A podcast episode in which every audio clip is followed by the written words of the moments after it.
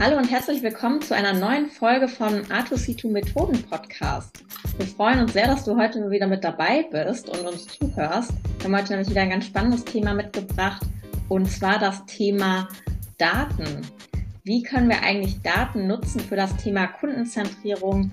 Wie relevant äh, sind Daten eigentlich in dem Kontext und was sind überhaupt Daten, ehrlich gesagt?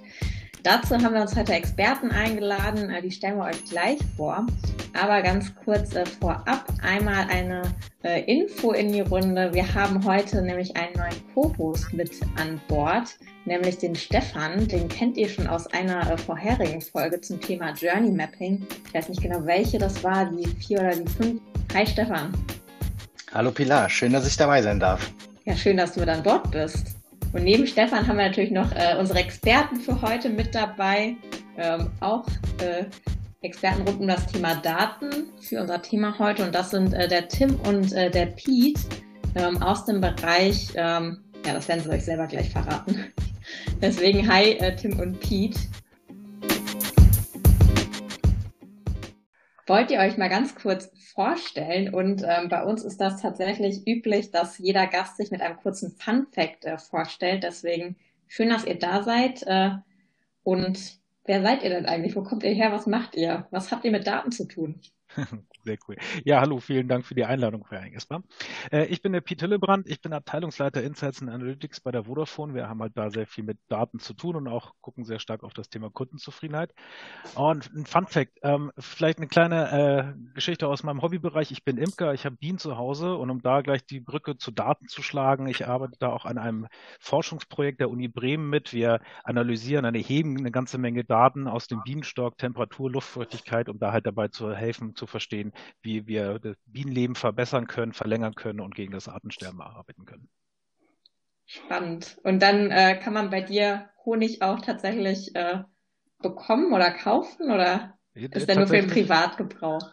Nee, das übersteigt inzwischen den Privatgebrauch. Ich habe unten im Wohnzimmer, ich habe gerade 150 äh, Gläser bestellt, die stehen unten und warten darauf, gefüllt zu werden. Das, also übersteigt knapp den äh, Eigenbedarf, ja.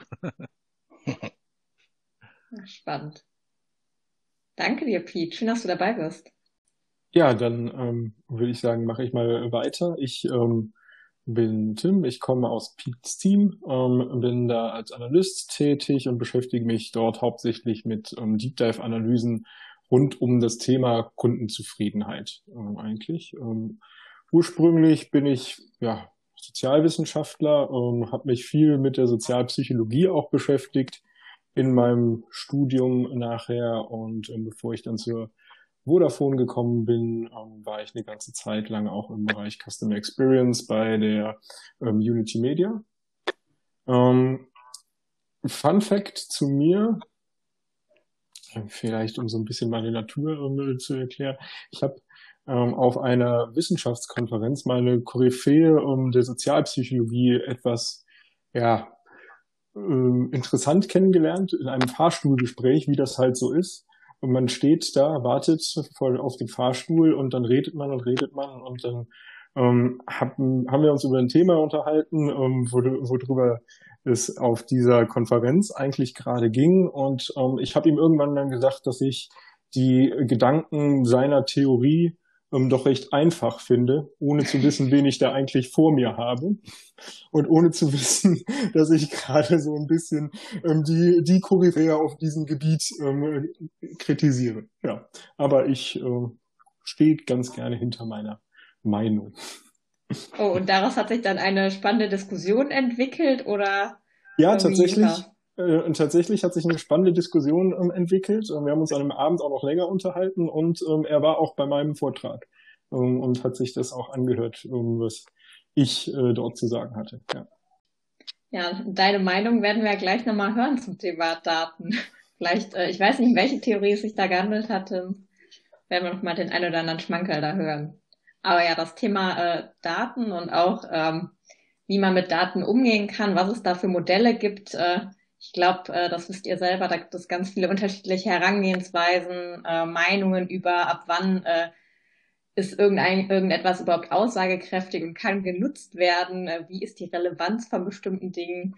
Äh, da könnt ihr nachher vielleicht nochmal was zu sagen, wo da eigentlich auch äh, Diskussionen entstehen können. Das finde ich nämlich immer wieder ganz spannend zu sehen, äh, wie da Analysten aufeinandertreffen und dann äh, wird gekämpft. Aber super, ich würde sagen, ähm, danke für die kurze Vorstellung. Damit äh, starten wir auch gleich rein in das Thema. Und zwar haben wir jetzt schon öfter das Stichwort Daten fallen lassen. Über Kundenzentrierung haben wir sowieso schon äh, öfter gesprochen, aber um das Thema Daten so ein bisschen eingrenzen zu können, tatsächlich mal als ähm, erste Frage, was versteht ihr eigentlich ähm, unter Daten? Was für Daten sind das, äh, von denen ihr da redet? Wo kommen die eigentlich her? Ja, ähm, spannende Frage direkt zum Anfang natürlich. Also Daten ähm, würde ich jetzt mal gleichsetzen mit Informationen und das können eigentlich unterschiedlichste Dinge sein. Mhm, ähm, das sind Dinge, die wir beobachten können. Das ist ein bestimmtes Verhalten, was wir ähm, bei einem Kunden sehen können zum Beispiel. Das sind Dinge aber auch, die wir messen können ne, an ähm, technische Daten vor allen Dingen, beispielsweise ähm, halt eben Messwerte an unseren Modems äh, oder das sind auch Dinge, die wir erfragen können beim Kunden. Also Kundenfeedback, was wir ähm, in Befragungen einholen. Also Daten können aus den unterschiedlichsten ähm, ja, Räumen kommen. Genau, wobei man da auch noch ein bisschen einschränken muss, denn mit was für Daten wir am Ende arbeiten, das sind natürlich immer nur Daten, mit denen wir auch arbeiten dürfen. Also hinsichtlich Datenschutz. Ähm, wir haben da sehr gute Kollegen, die uns dabei auch unterstützen, zu schauen, welche Daten dürfen wir überhaupt verwenden, welche müssen vielleicht auch vorher anonymisiert oder pseudonymisiert werden, damit wir die eben auch wirklich für unsere Analysen verwenden dürfen. Und wo kommen da beispielsweise äh, Daten her? Was sind da so Quellen, die ihr potenziell nutzt?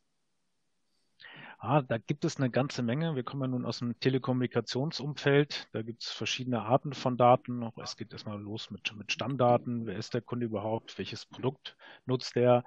Ähm, welche, welche Daten können wir auch aus dem Netzwerk ziehen, aus Telemetriedaten beispielsweise, um auch zu sehen, wie gut funktioniert das Produkt überhaupt beim Kunden. Wir haben Daten aus der Befragung, ähm, um mal zu schauen, was sagt der Kunde uns denn, was gibt der Kunde uns für ein Feedback, Daten aus dem Kundenservicebereich, wenn es darum geht, wie oft hat der Kunde uns angerufen, mit welchem Anliegen. Das ist also ein ziemlich großer Blumenstrauß erstmal. Ähm, ist auch relativ komplex, weil natürlich auch das Unternehmen recht groß ist und da auch verschiedene Datentöpfe im Unternehmen existieren, die erstmal zusammengebracht werden müssen. Aber ähm, am Ende müssen es auch gar nicht die großen Daten sein. Teilweise heißt es auch einfach mal Excel und Pivot-Tabelle aufziehen, um halt in Kleinstichproben zu gucken und Einzelfeedback sich auch mal anzuschauen und zu gucken, was sagt denn der eine Kunde eigentlich denn dazu.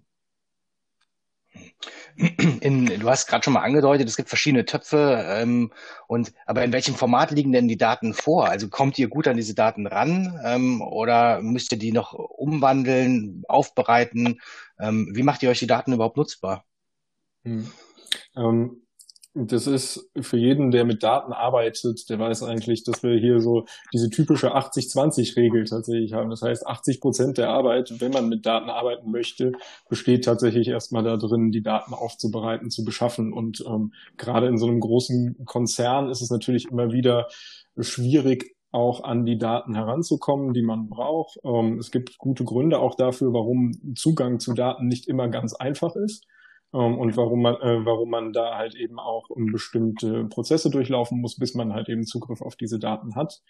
Ähm, grundsätzlich liegen die bei uns dann aber auch, selbst wenn man Zugriff hat, dann nochmal in sehr unterschiedlichen Formen vor. Wie Pete ja eben schon gesagt hat, ähm, kann es sein, dass äh, dann eben Daten bei uns ankommen, die in einem Excel-Format ähm, vorliegen. Es kann aber auch sein, dass wir auf die unterschiedlichen DWHs tatsächlich, die wir haben, ähm, halt hier eben zugreifen. Oder auch mal, wenn es dann um ähm, Messwerte geht, ähm, die halt in sehr, sehr großer Zahl vorhanden sind, dann ähm, sprechen wir da auch von Big Data Plattformen, ähm, auf denen diese Daten speziell gehalten werden müssen, weil ähm, sie halt in so normale ähm, Datenschemen eigentlich nicht mehr reinpassen von der Größe her. Hm. Du hast gerade Stichwort DWH gesagt. Kannst du kurz erklären, was das ist für unsere Hörer? Mhm. Ähm, in, in den DWHs liegen eigentlich, steht für Data Warehouse und dort sind ähm, im Prinzip ja, Stammtabellen ähm, äh, des Konzerns abgelegt von ähm, der Business Intelligence, ähm, so dass jeder in einem standardisierten Format darauf zugreifen kann. Ja, sehr gut. Also ich merke, ich merke schon, auf jeden Fall muss man, wenn man mit Daten arbeitet, auch mit vielen ähm, Fachbegriffen umgehen können. Ja, das, ja. Das ist, ja, da hast du recht. Und auch die ein oder andere Sprache sprechen. Richtig? Beziehungsweise die ein oder andere, wie nennt man das eigentlich? Äh, ist das eine Programmiersprache? Äh, ihr nutzt doch äh, bestimmte äh, Sprachen dann für die Auswertung der Daten nachher, richtig? Ja, auch das ist richtig. Also ähm, auch da kommen unterschiedliche Programmiersprachen dann ähm, nachher zum Einsatz. Ähm, bei uns vor allen Dingen aktuell noch ähm, SAS äh, aus der alten Welt. Ähm, wir entwickeln uns aber auch ähm, beispielsweise Richtung Python. Ähm, dann für DWH, also für Data Warehouse Abfragen sind ähm, S, ist SQL immer ähm, sehr wichtig. Also ja, und auch oh, da das hatte ich damals so, auch in der Uni. Das kenne ich auch noch. Die, ja. ja sehr gut, dann Aber, können wir dich vielleicht hier noch einsetzen, Pi. Nee, ich muss sagen, äh, das ist ja das Schöne. Jeder hat seine Stärken. Deshalb äh, Stärken, Stärken und ähm, ja, meine Stärke ist es nicht. Aber ja, tatsächlich muss man ganz viel Fachwissen und Know-how äh, mitbringen für das Thema. Und ihr macht ja eine ganze Menge mit den Daten. Ihr habt vorhin schon gesagt, ähm, ihr arbeitet auch in dem Bereich äh, Customer Experience, Customer Centricity, heißt, ihr nutzt nicht einfach so nur äh, Daten aus der Luft äh, gegriffen und guckt ihr euch mal an, um zu schauen, wo sind denn da interessante Erkenntnisse, sondern ihr macht das mit einem bestimmten Ziel. Was ist denn euer Ziel dabei eigentlich? Ja, genau. Ähm, unser Ziel ist halt dabei zu helfen, dass wir die Entscheidung, die wir im Unternehmen treffen, für neue Prozesse, für neue Produkte, für neue Dinge, die wir tun, dass wir die halt möglichst objektiv treffen und vor allen Dingen im Sinne unserer Kunden. Also mal als Beispiel, ne, wenn ich jetzt so einen kleinen Kiosk betreibe oder wie es hier in Köln heißt, ein Bütchen hätte, dann sehe ich meine Kunden jeden Morgen oder jeden Tag, die zu mir kommen und etwas kaufen und ich sehe relativ gut, ob sie das gut finden, das Produkt, was ich ihnen anbieten oder nicht. Und sie stellen mir Fragen, ob ich vielleicht, keine Ahnung, eine neue Zeitung bald im, im, im, äh, im Regal liegen habe. Und beim großen Konzern, beim großen Unternehmen, wie wir es sind, ist es halt eben nicht so. Wir haben nicht jeden Tag Kontakt zu unseren Kunden. Und da wir versuchen halt mit unseren Daten diesen Kontakt zu den Kunden wieder herzustellen und sicherzustellen, dass wir das, was wir machen, ähm, ja, der Zufriedenheit unserer Kunden halt eben auch beiträgt. Und auf der anderen Seite ist es auch so, dass, dass wir im Unternehmen, ähm, wenn ich jetzt mal so hier in die Runde gucke, Stefan, Tim und ich, wir sind jetzt irgendwie alle Anfang 40 und wohnen in NRW beispielsweise, aber unsere Kundenbasis ist viel bunter. Wir haben quasi die komplette Bundesbevölkerung potenziell als Kunden und die haben vielleicht andere Meinungen, andere persönliche Ansichten, als wir das jetzt hier in dieser kleinen Runde haben. Und deswegen ist es halt wichtig, dass wir das Kundenfeedback einbeziehen, aber auch so in die Daten schauen, die wir von unseren Kunden haben, um halt möglichst repräsentativ und am Ende dann halt eben möglichst objektive Entscheidungen treffen zu können, damit das, was wir machen, auch wirklich gut beim Kunden ankommt. Super, heißt, ähm, ihr nutzt die Daten eigentlich, um das Unternehmen kundenzentrierter zu machen oder unsere Entscheidungen kundenzentrierter werden zu lassen in Projekten, aber auch auf Management-Ebene. Und wie macht ihr das im Speziellen in Projekten? Habt ihr da vielleicht mal ein äh, Beispiel für uns, äh, wie man da äh, Daten oder ja eure Auswertungen einfließen lassen kann? Wie bringt ihr euch im Projekt ein? Werdet ihr da angefragt oder kommen da die Kollegen auf euch zu? Mhm, ähm, also wir werden meistens aus Projekten tatsächlich angefragt. Ähm, wir arbeiten sehr eng mit dem Customer Centricity Bereich hier bei uns zusammen, ähm, die dann auch uns relativ früh immer einbeziehen in Projekte. Und uns ist es eigentlich ähm, ganz wichtig, dass wir äh, Projekte möglichst früh auch äh, schon mit begleiten. Also dass dann halt eben genau dieser Part, ähm, wo können wir den Daten im Projekt nutzen, wie können wir sie, äh, sie nutzen, ähm, wo brauchen wir noch weitere Informationen über den Kunden, dass der von Anfang an mitgedacht wird. Denn das ist sehr, ja, ich glaube, da gibt es kein Kochbuchrezept oder so, ne? dass man, äh, dass man das immer ähm, auf die gleiche Art und Weise in jedem Projekt an, an jedem am gleichen Zeitpunkt machen muss oder sollte, sondern das ist äh, schon ein Stück weit auch individuell. Und deswegen macht es, glaube ich, sehr viel Sinn, dass, äh, dass man von Anfang an ähm, halt eben mit begleitet, also das, äh, das Projekt aus unserer Sicht und dann halt eben genau mit äh, den Projektverantwortlichen halt eruiert, wo macht es am meisten Sinn, wo fehlen vielleicht noch Informationen und wo können wir um beitragen, den Kunden noch besser zu verstehen und zu, hier zu helfen. Ja. Ich glaube, ein Case ist ja auch dabei dann am Anfang, wenn noch gar kein Projekt da ist, dass ihr ja auch Daten nutzt, um zu schauen, wo gibt es denn überhaupt äh, Verbesserungspotenziale in so einer Customer Journey, richtig? Ganz genau. Wir nutzen halt ähm, sowohl die Daten, die wir intern äh, erstellen, generieren, die bei uns im Haus sind, aber wir holen halt auch weitere Daten von unseren Kunden ein. Wir befragen die Kunden, wie zufrieden sie mit uns sind oder ob sie noch weiteres Feedback zu uns haben, ähm, für uns haben, um ja noch besser zu werden.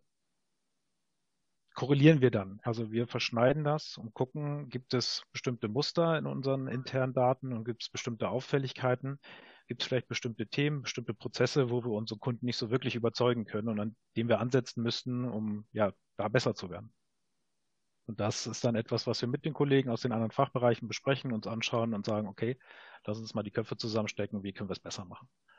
Und da dann auf mhm. dem Weg dahin, dann ähm, auch immer wieder schauen, wenn wir dann beispielsweise einen Prozess im ersten Schritt irgendwie ein bisschen besser gemacht haben, lass uns den mal verproben, lass uns mal einen ersten, ähm, äh, ersten Schritt gehen, wieder Feedback von Kunden einholen, wie kommt das an, ist das etwas, würdest du als Kunde das wirklich gut finden, was wir da machen? Und dann halt immer wieder in jeden quasi in jeder Iteration immer wieder schauen, wie wirkt das vor Kunde. Denn ähm, das ist halt ganz wichtig und das muss man sich auch immer wieder bewusst machen. Arbeit, die wir hier intern tun, am Ende machen wir es ja nicht für uns, sondern wir machen es eben für unsere Kunden. Mhm. Ihr habt ja jetzt im Prinzip, äh, sag ich mal, verschiedene äh, Herangehensweisen. Das eine ist, ähm, ihr werdet angefragt und sagt, hier, wir haben hier einen Trigger oder wir haben hier ein Projekt, äh, wir wollen was ausprobieren. Lass uns mal gemeinsam gucken, wie wir eine Teststrategie äh, aufbauen, um Daten zu sammeln. Ähm, aber wir sammeln ja auch, oder ihr sammelt ja auch äh, so Daten über regelmäßige Umfragen oder Befragungen. Ähm, und könnt ihr vielleicht einmal ein Beispiel ähm, sagen, oder ist, passiert das eigentlich auch mal, dass ihr einfach aus dem, aus dem Datensammeln heraus, ohne eine Anfrage konkret entdeckt, oh, wir haben hier was, das unsere Kunden bewegt, ähm, und also passiert das und was macht ihr dann? Ja, das, das passiert auch, wobei ich sagen muss, glücklicherweise ist es schon so, dass, dass im Unternehmen die Aufmerksamkeit schon drauf ist und auch viel proaktiv gefragt wird, wo können wir besser werden? Und äh, gibt es etwas, wo wir bei unseren Kunden halt vielleicht mal nicht wirklich be, die Begeisterung wecken, sondern wo wir noch äh, Verbesserungspotenziale haben, ganz klar. Aber auf der anderen Seite sehen wir in unseren Datenströmen halt auch manchmal Ausschläge, wenn wir erkennen, okay, hier, hier sinkt der NPS beispielsweise, also eine, das ist eine sehr wichtige Kennzahl, die wir anschauen, den Net Promoter Score, das die Zufriedenheit unserer Kunden widerspiegelt oder die Loyalität, um es genauer zu sagen. Gibt es dort eine Bewegung in eine Richtung, die uns vielleicht nicht so ganz gut gefällt, ähm, wo wir eingreifen müssten? Und ähm, insofern schauen wir halt da auch immer wieder mit drauf, gibt es aktuelle Trends, Bewegungen, wo wir dann auf die Kollegen zugehen und sagen, hey, hier passiert gerade etwas, das müssen wir uns genauer anschauen, da müssen wir besser werden. Okay, danke. Jetzt ähm, sammeln wir ja unheimlich viel oder ihr, ihr, bekommt ganz viel Feedback auch von Kunden. Ähm, und äh, ich sag mal, so ein Kunde gibt uns Feedback in der Regel ja freiwillig. Ähm, aber der Kunde hat natürlich auch eine gewisse Erwartungshaltung, ähm, wenn, wenn er uns Feedback gibt. Wie gehen wir damit um oder was, was ist da wichtig? Ich hoffe mal, dass die Kunden unser, sich und das Feedback freiwillig geben, dass da keiner gezwungen wird. genau. ähm, das ist ein super spannendes Thema ich glaube, das hat, das hat mehrere Ebenen. Ähm, also auf der einen Seite das, was wir eben gerade besprochen haben. Ne? Wir haben da Analysen, wir haben Charts und, und gucken uns Linien und Kurven an und schauen, wie entwickelt sich die Kundenzufriedenheit im Gänze, aber auch auf speziellen Themen. Also wir nutzen da beispielsweise auch verschiedene automatische Analysemethoden, Textanalyse, Sprachanalyse, um halt zu sehen, gibt es spezielle Themengebiete, in denen der Trend irgendwie nach oben oder nach unten geht. Ähm, was, was mir aber unheimlich wichtig ist, ist, dass man halt am Ende nicht nur Charts und PowerPoint generiert, sondern dass man das Feedback dieses Kunden, als einzelnen Kunden auch wertschätzt. Man, wir sagen auch immer, Feedback ist ein Geschenk und das gilt natürlich auch, wenn uns Kunden Feedback geben. Das heißt, dass wir bei jedem einzelnen Kunden, der uns eine Rückmeldung gibt und sagt, hey, hier ist was nicht gut gelaufen, hier funktioniert etwas nicht, oder auch ich erwarte nochmal eine Meldung von Ihnen, Rückruf beispielsweise, dass wir das auch tatsächlich aufnehmen und das ernst nehmen und uns dann am Ende auch beim Kunden melden und versuchen, dieses eine individuelle Problem zu lösen, neben den Generieren von Insights halt auch tatsächlich die Einzelfälle daraus bearbeiten und lösen. Ich glaube, das ähm, Stichwort, was Pete gerade auch nochmal gesagt hat, ist, ähm, dass man wirklich mit Kundenfeedback wertschätzend umgehen sollte. Also ähm, und wertschätzend das heißt für mich auch, dass wir wirklich bewusst damit umgehen und auch verantwortungsvoll damit umgehen.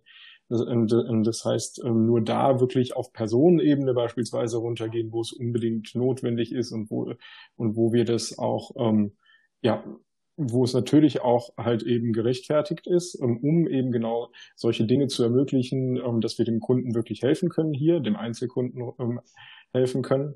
Für mich gehört dazu aber auch, dass wir Kunden auch nicht überfordern oder überfrachten. Also das, äh, das heißt, dass wir beispielsweise uns auch Gedanken um Fragebögen machen, dass, äh, dass man auch da überlegt, muss ich diese Frage wirklich dem Kunden eigentlich stellen? Oder habe ich die Information vielleicht schon irgendwo? Also ist es vielleicht besser, den Kunden das gar nicht zu fragen, sondern, äh, sondern die Information sollte ich sowieso haben und die muss ich mir irgendwo anders her besorgen. Und gucke ich nachher oder guckt jemand sich nachher auch die Antwort wirklich auf diese Frage beispielsweise im Fragebogen dann auch wirklich an? Ähm, das heißt, den Kunden wirklich nur ähm, damit also dem Kunden die Fragen stellen, die wir nachher auch als interessant erachten und die wir halt unbedingt brauchen, um, um unsere Entscheidungen dann auch zu treffen. Das gehört mhm. für mich dazu, um wertschätzend mit dem Kundenfeedback umzugehen.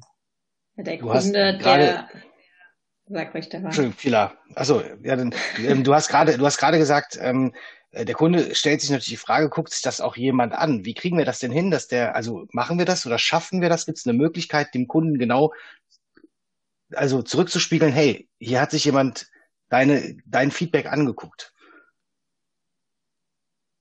Da gibt es verschiedene Möglichkeiten. Also zum einen kann man natürlich, also beste Spiegeln des Feedbacks ist natürlich, dass man sich beim Kunden meldet und auf das individuelle Problem, was er uns geschildert hat, eingeht und am besten das natürlich auch löst und ähm, entsprechend halt dafür sorgt, dass der Kunde wieder zufrieden ist. Aber auf der anderen Seite auch auf einer etwas höheren Ebene finde ich es halt auch wahnsinnig spannend und interessant, ähm, dem Kunden zu zeigen, was eigentlich dahinter steckt, wenn er uns Feedback gibt. Also dass es halt eben nicht irgendwo nur in der Datentonne verschwindet, sondern dass wir das auch tatsächlich nutzen und, und daran arbeiten. Und ähm, ich glaube, da können wir an mancher Stelle vielleicht sogar auch noch besser werden, indem wir unseren Kunden zurückspielen und sagen, hey, basierend auf Ihrem Feedback, wir haben auf Sie gehört, wir haben das Feedback bekommen, dass wir folgendes Produkt äh, vielleicht in dieser Richtung anpassen sollten.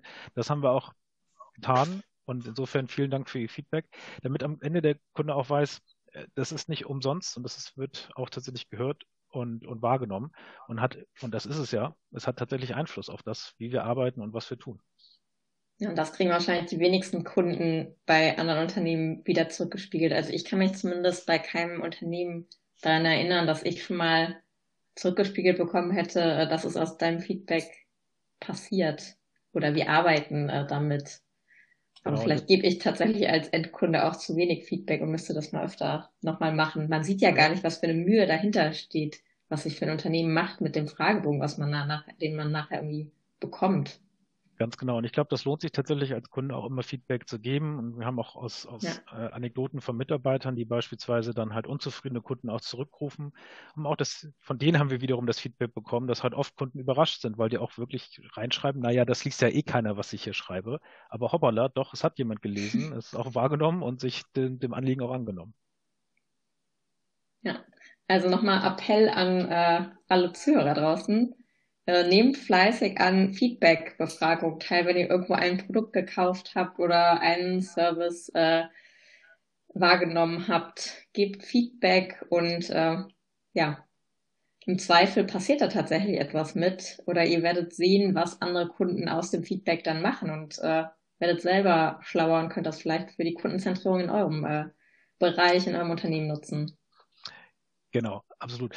Wobei ähm, das jetzt ein Stück weit so klingt, als ob wir auf einem Auge blind werden. Also die Kunden, die uns halt kein Feedback geben, die lassen wir natürlich nicht links liegen. Ähm, auch da, die gucken wir uns ganz genau an. Und das Schöne ist, um auch nochmal ein Beispiel zu nennen, was wir mit Feedback machen. Wir können halt dank der Technologien rund um Machine Learning und künstliche Intelligenz, können wir das Feedback, das wir von unseren Kunden bekommen, nutzen, um Muster zu erkennen. Muster, mhm. die darauf hindeuten, dass ein Kunde unzufrieden ist. Sei es jetzt aus dem Netzwerkbereich, sei es aus dem, aus dem Verhalten ähm, auf den Hilfeseiten oder im Service beispielsweise. Und diese Muster, die können wir dann anwenden auf alle anderen Kunden, die uns kein Feedback gegeben haben um so beispielsweise eine Vorhersage treffen zu können oder auch antizipieren zu können, wie viele Kunden aus der Gruppe, die uns halt kein Feedback gegeben haben, also die, die schweigende Masse sozusagen, ähm, möglicherweise auch unzufrieden sind, unglücklich mit uns sind, ohne dass sie uns aber explizites Feedback gegeben haben. Und das hilft uns dann natürlich auch, nochmal besser zu werden. Also wichtig, unterm Strich steht da eigentlich drunter, wir gucken halt eben nicht nur auf die Spitze des Eisberges, sondern nutzen Machine Learning auch, um unter die Wasseroberfläche zu gucken und auch um alle, uns um alle Kunden kümmern zu können, die uns gegebenenfalls kein Feedback gegeben haben. Aber der Appell ist natürlich völlig richtig. Für uns ist es einfacher, auf konkretes Feedback zu reagieren, als äh, auf das Machine Learning Modell zurückzugreifen.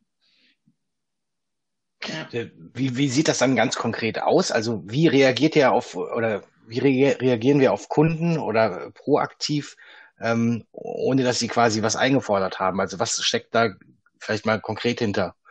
Könnt ihr Beispiele nennen?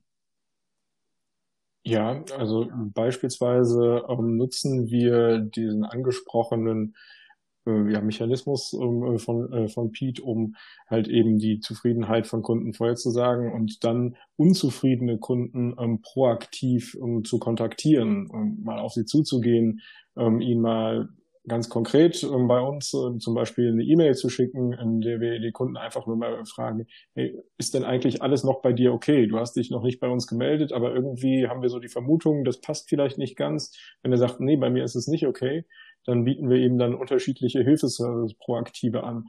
Ähm, bieten wir ihm auch an, ne, dass wir ihn, dass wir ihn anrufen, dass wir zurückrufen, um, um ja von uns aus den ersten Schritt vielleicht auch auf den Kunden zuzumachen, der ähm, sonst diesen Schritt erst viel später machen würde oder vielleicht auch natürlich ähm, hoffentlich nicht, aber auch die Kunden gibt es, die diesen Schritt vielleicht gar nicht mehr machen würden. Und um das halt eben natürlich ähm, so ein Stück weit dem vorzubeugen und hier zu sagen, hier, wir kümmern uns um dich und wir wollen mit dir zusammen ähm, dein Erlebnis verbessern, ähm, gehen wir diese Kunden auch proaktiv dann an. Und vermute ich richtig, dass wenn der Kunde darauf reagiert oder nicht reagiert, dass diese, sag ich mal, Information oder diese da oder aus dieser Information, dieser Rückmeldung wieder Daten werden, die ihr dann für den nächsten Zyklus quasi nutzt. Ganz genau ähm, dieses Feedback, was der Kunde uns dann natürlich im Laufe die, äh, dieses Prozesses gibt, nutzen wir wiederum, ähm, damit wir de, äh, damit wir das Modell am Anfang, was uns gesagt hat, das sind zufriedene, das sind unzufriedene Kunden, ähm, neu anlernen können und verbessern können, so dass wir beim nächsten Mal ähm, noch besser darin sind, die unzufriedenen Kunden zu erkennen. Das klingt total spannend und da stellt sich für mich natürlich direkt die Frage, wo wird denn das hingehen? Was, was ist denn da in der Zukunft noch möglich? Ja, und da hast du vollkommen recht, das ist auch total spannend. Und da, wir haben auch schon viele Ideen und nicht nur Ideen, auch konkrete Projekte, an denen wir arbeiten.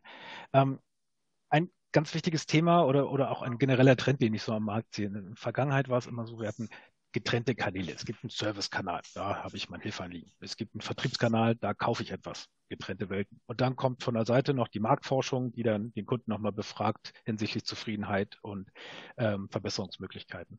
Und grundsätzlich verschmelzen diese Kanäle immer stärker miteinander. Also diese Grenze gerade zwischen dem Servicekontakt und dem Feedback, ich glaube, in Zukunft wird es deutlich mehr ineinander übergehen und die, die Grenzen werden fließend sein. Also ich werde aus dem Servicekontakt, dort gebe ich direkt mein Feedback ab. Und wenn ich dort das Feedback abgebe, dass ich nicht zufrieden bin, habe ich sofort wieder den Übergang zurück zum Service. Und ich bleibe halt so lange sozusagen, oder das ist der Versuch, den Dialog so lange äh, am Laufen zu halten, bis halt tatsächlich am Ende das Anliegen gelöst ist. Denn das ist natürlich unser und auch das Ziel des Kunden, äh, am Ende keinen ähm, von alleine zu lassen, der noch unzufrieden ist, denn wir wollen natürlich alle nur zufriedene Kunden haben. Ja, also den Ansatz finde ich auch äh, total spannend, wie sich Kanäle auch weiterentwickeln werden äh, für Nutzer. Heißt, äh, die Journeys entwickeln sich weiter, wir gehen wieder anders mit äh, Daten um. Ähm, es wird noch komplexer und das macht es ja auch aus, dass wir halt einfach iterativ arbeiten, dass wir in schnelleren Zyklen äh, probieren, ähm, Ideen zu entwickeln und neue Themen auf den Markt zu bringen Und jetzt auch für Produktentwicklung beispielsweise, weil nicht nur der Feedback äh, oder die, äh, die Datenlandschaft verändert sich, der Kunde ändert sich. Äh, ja, wir sind im Wandel, weshalb Sinn macht, iterativ zu arbeiten und ja, schnelllebiger zu werden, zu denken. Und genau da ähm, hilft auch äh, uns nochmal die, äh, dieser Schritt hin zu Predictive ähm, Analysen, also im Prinzip Analysen, die uns ein Stück weit, mit denen wir versuchen, in die Zukunft äh, zu gucken, weil ähm, man muss sich ja vorstellen, Kundenfeedback, so wie wir es einsammeln, ist eigentlich eher ein eher langsames Tool. Also wir verschicken heute eine Befragung, der Kunde sieht es irgendwann in seinem E-Mail-Postfach, denkt nach zwei Tagen, antwortet er uns vielleicht mal, dann kommt das Ganze wieder zurück zu uns und dann sind schon mehrere Tage vergangen dazwischen. Ähm, und ich glaube, auch in Zukunft wird es mehr dahin gehen, dass man eben genau solche, ähm, äh, solche Vorhersagen nutzt äh, über die Kundenzufriedenheit, um im besten ähm, Realtime auf den Kunden reagieren zu können. Das heißt, wenn der Kunde bei uns anruft, haben wir schon eine ganze Menge Informationen über die Events, die, die ähm, der Kunde vorher hatte und über die Ereignisse, die er erlebt hat ähm, und können dann ganz anders und viel spezifischer auf den einzelnen Kunden reagieren. Und auch da wird es sicherlich hingehen. Mhm. Ich glaube, Geschwindigkeit ist tatsächlich ein Schlüsselelement. Ähm, denn der Anspruch unserer Kunden, der steigt ja auch. Ne? Unsere Marktbegleiter und auch aus anderen Branchen äh, werden immer besser, was das Thema Kundenzentrierung angeht. Und wir können es uns einfach gar nicht mehr leisten, irgendwie viele Tage vergehen zu lassen. Und deswegen ist es auch immer wichtiger, dass wir immer näher an diesen Moment, an diesen Moment of Truth kommen, an dem halt Zufriedenheit oder eben auch Unzufriedenheit entsteht. Wenn wir uns mal gucken, wo geht die Reise hin? Wir schauen beispielsweise auch jetzt noch viel stärker, was passiert denn in den Konversationen, in dem Service beispielsweise. Ähm, was sind die Themen, über die in der, in der Hotline, im Call direkt gesprochen wird, in dem Augenblick? Was sind die Themen, die in dem Chatbot, in dem Dialog gerade aktuell sind? Und auch wie ist das Sentiment, also wie ist die Stimmung beispielsweise? Wir haben da sehr gute Technologien, in denen wir halt sehr viel Information rausziehen können, und daraus ableiten können, ob die Kunden zufrieden sind oder nicht. Indikatoren beispielsweise, unterbrechen sich der Mitarbeiter und der Kunde gerade? Wie ist die Lautstärke? Muss einer vielleicht sogar die Stimme erheben oder nicht? Sind natürlich für uns ganz klare Warnsignale, Alarmsignale, dass hier etwas nicht richtig läuft und wir da ähm, ja unterstützen müssen. Das heißt, die Daten, die wir da in Zukunft äh, nutzen können, werden auf jeden Fall noch, äh, noch besser, noch äh, aussagekräftiger werden und es wird natürlich auch für den äh, Endkunden, für den Endnutzer äh, spannend werden, weil ähm, das, was er ja auch erlebt, äh, wie Feedback oder wie Feedback von ihm eingefordert wird, wird sich ja vielleicht auch verändern. Jeder kennt bisher diesen klassischen Fragebogen, äh, bewerte uns mal bitte und schreib hier dein Feedback rein. Das wird doch bestimmt auch anders werden in Zukunft, oder? Ja, genau. Und wir schauen auch auf, weil wir das sieht man ja auch am Markt. Ne? Das, die, das Thema Kundenfeedback wird immer wichtiger. Es gibt immer mehr Befragungen. Und auf der anderen Seite wird es natürlich da auch immer schwieriger, vom Kunden die Aufmerksamkeit zu bekommen und beim Kunden, ähm, ja, von einem Kunden auch tatsächlich Feedback zu bekommen. Deswegen schauen wir halt auch immer mehr auf unsere internen äh, Daten, was wir sonst noch an, ich sag mal, an Messpunkten haben, um über Kundenzufriedenheit Aussagen treffen zu können. Und das ist insofern auch gut, weil wir darüber halt eben nicht nur die Zufriedenheit unserer Kunden ableiten können, sondern wir können auch noch viel weitere Daten und Vorhersagen treffen, die es uns ermöglichen, im Kundenservice besser zu sein. Also ich spreche da beispielsweise das Thema Vorhersagen von möglichen Anliegen an. Wenn ich mir die Daten in der Vergangenheit schaue und das Kundenfeedback der Vergangenheit schaue, kann ich darüber gegebenenfalls auch wieder Muster erkennen, die darauf schließen lassen, was denn das Anliegen des Kunden eigentlich war. Warum hatte sich der Kunde denn eigentlich gemeldet? Und wir werden zukünftig immer stärker ähm, Vorhersagemodelle bauen, die vielleicht schon einen Schritt dem Kunden entgegengehen und schon ein, ein wenig vorhersagen, warum der Kunde sich gegebenenfalls melden könnte, gegebenenfalls melden wird. Und idealerweise ähm, sind wir dann so schlau und so schnell, dass wir diesen Grund schon von vornherein abschalten, und lösen, bevor der Kunde tatsächlich den Hörer in die Hand nehmen muss oder das Handy in die Hand nehmen muss, um sich bei uns zu melden. Denn, das gehört ja auch dazu, kein Kunde meldet sich freiwillig und hat Spaß, irgendwie in der Hotline anzurufen. Es hat immer irgendwo einen negativen Aspekt oder irgendwo immer ein Bedürfnis und besser sind wir natürlich dann, wenn wir das ja vor, proaktiv vorausschauend schon lösen können, bevor es überhaupt entsteht. Ja, und ich glaube, also was glaube ich auch wichtig ist, so wie ich das jetzt von euch verstanden habe, ist, dass wir natürlich nicht nur lernen, wie wir den Service verbessern, sondern eigentlich auch, wie wir die Produkte verbessern. Vorne auch im Verkauf, dass vielleicht diese Serviceanliegen hinten raus gar nicht mehr so relevant sein werden und ähm, äh, einfach oder andere Services, äh, Serviceanfragen kommen. Also ich kann viel stärker, viel zielgerichteter Vertrieb betreiben. Genau, das stimmt. Und ähm, das ist auch ein Thema, was wir auch von der Datenseite, sag ich mal, auch mit unterstützen. Gerade beim großen Unternehmen gibt es halt immer verschiedene Fachbereiche, verschiedene Silos. Und die existieren aus Kundensicht natürlich nicht. Das ist alles ein Unternehmen, egal ob jetzt Vertrieb oder äh, Kundenservice. Und auch wir schauen mit der Datenbrille genauso auch drauf und gucken halt, dass wir die Daten aus den verschiedenen Phasen einer Journey ähm, zusammenbringen und halt da auch aufzeigen kann, welchen Einfluss hat es denn eigentlich, wenn ich vorne auf eine bestimmte Art Vertrieb betreibe oder ein bestimmtes Produkt äh, anbiete, welche Auswirkungen hatten das am Ende auf das Thema Kundenservice oder Kundenzufriedenheit, damit wir als Unternehmen, sind wir wieder, schließt sich der Kreis ein bisschen, halt eben smarte Entscheidungen, objektive Entscheidungen treffen können, die sich halt ähm, auf den kompletten Kundenlebenszyklus dann auch beziehen. Sehr schön.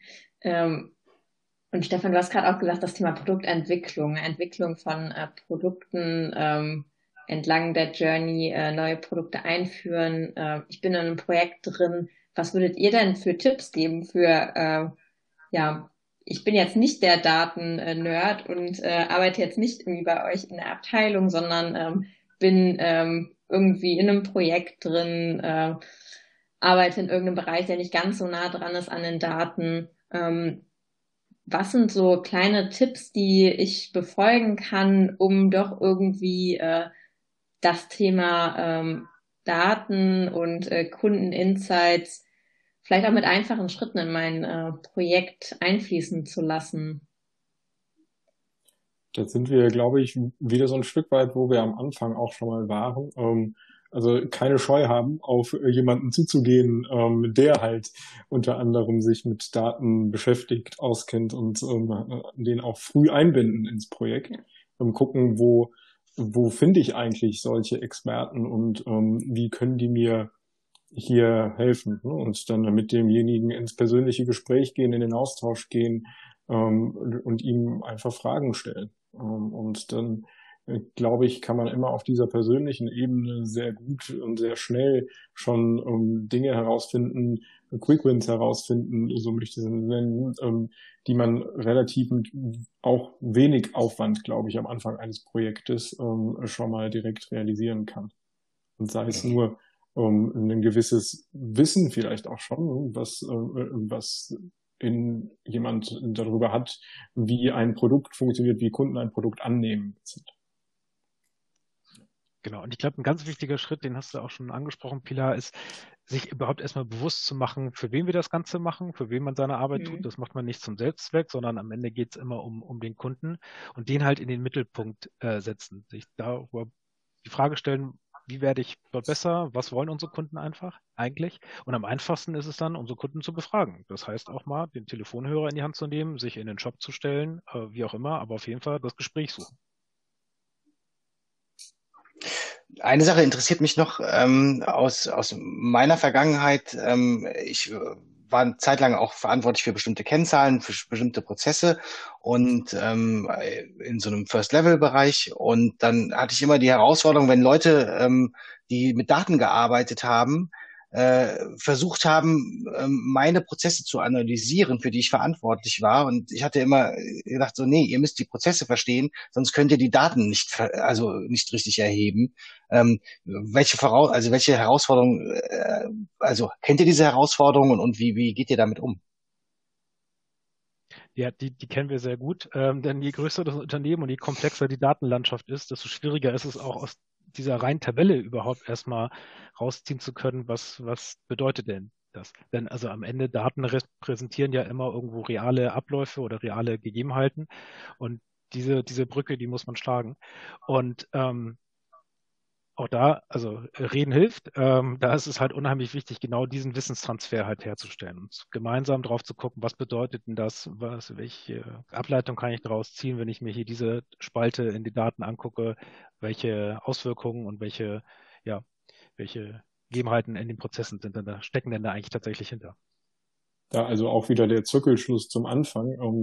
80 Prozent der Arbeit des Analysten sind dann doch vor allen Dingen halt eben die Aufbereitung erstmal der Daten und das Erschließen der Daten. Und dazu gehört tatsächlich nicht nur, dass ich mir die Daten irgendwie verfügbar mache in der physischen Form, sondern dazu gehört halt tatsächlich auch, dass ich die Daten erstmal verstehen muss und dass ich mit Experten reden muss, die mir dann auch sagen, wie ich etwas zu interpretieren habe. Weil sonst Vielleicht auch nochmal selber äh, etwas nacherleben, wenn man irgendwas äh, von dem Kunden analysiert, auch nochmal selber gucken, was erlebt der Kunde da. Ganz genau, definitiv. Und ich glaube, das ist auch immer die, die Kombination, die, die wichtig ist. Ne? Also ich bin natürlich ein absoluter Advokat und Freund von Datenanalysen, aber wichtig ist auch immer, dass wir den Blick offen haben davon, wie, wie wirken wir als Unternehmen unsere Prozesse dann tatsächlich auf den Kunden. Und ich finde es immer super, wenn man sich immer wieder in die Rolle des Kunden selber versetzt, selber mal erlebt, wie fühlt es sich denn an, diese App zu benutzen, in der Hotline anzurufen. Denn oft doch oft tauchen dann auch noch andere Ideen auf, andere Themen auf, an die man vorher vielleicht noch gar nicht gedacht hatte. Und dann können wiederum Daten helfen, dabei zu unterstützen, das zu quantifizieren. Also war das jetzt eine Ausnahme, ein Einzelfall oder steckt vielleicht tatsächlich ein größeres Thema dahinter? Also wie wir es immer predigen, äh, selber mal etwas nacherleben, äh, wenn man irgendwelche Produkte ähm, hat, äh, selber an die Installation wagen, gucken, wie sehen denn auch die Anleitungen aus ähm, wenn man nicht weiter weiß, ruft die Nummer an, die da draufstehen. Also dass man tatsächlich auch den Schmerz selber fühlt, den potenziell irgendwie auch ein äh, Kunde haben kann. Und ich glaube, das ist äh, ja sowieso ein guter Tipp, den man ähm, immer nutzen kann und der auch gar nicht viel äh, Aufwand mit sich bringen muss. Und der kostet nicht unbedingt viel. Also einfach äh, machen und Teil vom Alltag werden lassen. Auf jeden Fall, das kann ich so blind unterschreiben.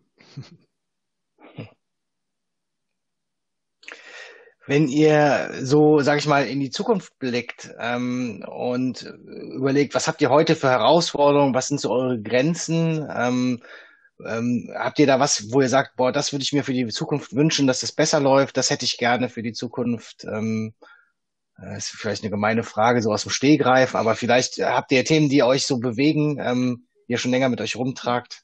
Ihr habt jetzt Feenstaub und dürft den jetzt äh, einmal versprühen. Den Spruch habe ich nämlich letztens auch schon mal äh, gehört von äh, jemandem. Was aber es muss natürlich passieren? Daten. Es muss Daten und datenschutzkonform. Nee, es muss datenschutzkonform auch sein. aber hier ist euer Feenstaub. Eine gute Frage. Eine sehr gute Frage. Ähm, ich glaube, ich würde mir wünschen und natürlich datenschutzkonform bleiben, ähm, aber dass, dass gewisse ähm, Hürden, mit denen man dann doch immer zu tun hat in solchen Prozessen, dass die ein Stück weit kleiner werden vielleicht auch. Also das, ne, wenn man sich eine Sache wünschen könnte, dann ist es doch, dass dieser große Teil der Datenbeschaffung eben ja effizient, äh, möglichst effizient abgebildet wird. Und ähm, das ist halt was, was man sich, in, was ich mir in Zukunft wünschen würde, dass, dass wir da vielleicht doch auch noch ein Stückchen besser werden. Und Pete denkt noch nach.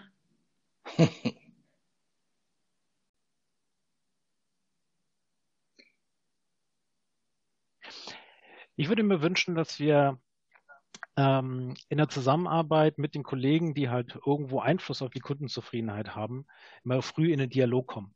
Denn nichts ist schwieriger als etwas zu analysieren und irgendwie aufzuzeigen, welchen Einfluss etwas auf die Kundenzufriedenheit hatte, wenn es schon längst passiert ist. Und häufig ist es halt einfacher, wenn man von vornherein schon bei, bei der Idee gemeinsam die Köpfe zusammensteckt, um auch zu schauen, okay, wie können wir das messen, welchen Einfluss das auf die Kundenzufriedenheit hat, wie können wir ähm, besser herauskitzeln aus den Daten, welchen Einfluss das dann tatsächlich hatte, was wir da getan haben. Sehr schön. Ja, dann hoffen wir doch mal, dass äh, die Wünsche für die Zukunft in Erfüllung gehen. Ich glaube, ich würde mir tatsächlich mit Feenstaub äh, wünschen, dass es was Intuitives gäbe, wo man sich einfach äh, das zusammenklicken und ziehen kann, was einen interessiert, was leicht bedienbar ist, also irgendwie so ein äh, Web-Frontend, wo ich dann irgendwie als Laie schnell herausfinden kann, ähm, hierfür äh, das sind spannende Insights, ich verschneide die noch da und damit, äh, zack, wird mir was Cooles angezeigt als äh, das ist dein äh, Key Insight, was du mitnehmen kannst oder irgendwie sowas fände ich total spannend für Projekte. Oh, Pila, da müssen wir noch mal einen Termin machen, da haben wir schon coole Sachen. Da wir, zeigen wir dir noch mal was. Oh, also ist mein Wunsch, ja. Wenn der Wunsch erfüllt wurde, dann äh, können wir gerne sprechen, Pete. gerne. Sehr gut, so leicht kann es gehen mit dem Feenstaub. Siehst du, zack. Zack ist es da. Ja, super. Ich glaube, dann äh, kommen wir auch schon ans Ende unserer heutigen äh, Session.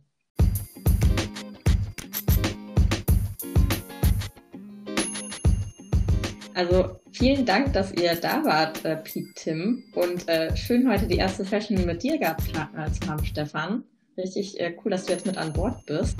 Wenn euch die ähm, ja, Session heute gefallen hat, wenn ihr Feedback habt, äh, gebt uns gerne Feedback äh, direkt auf Anchor oder auf den anderen Plattformen.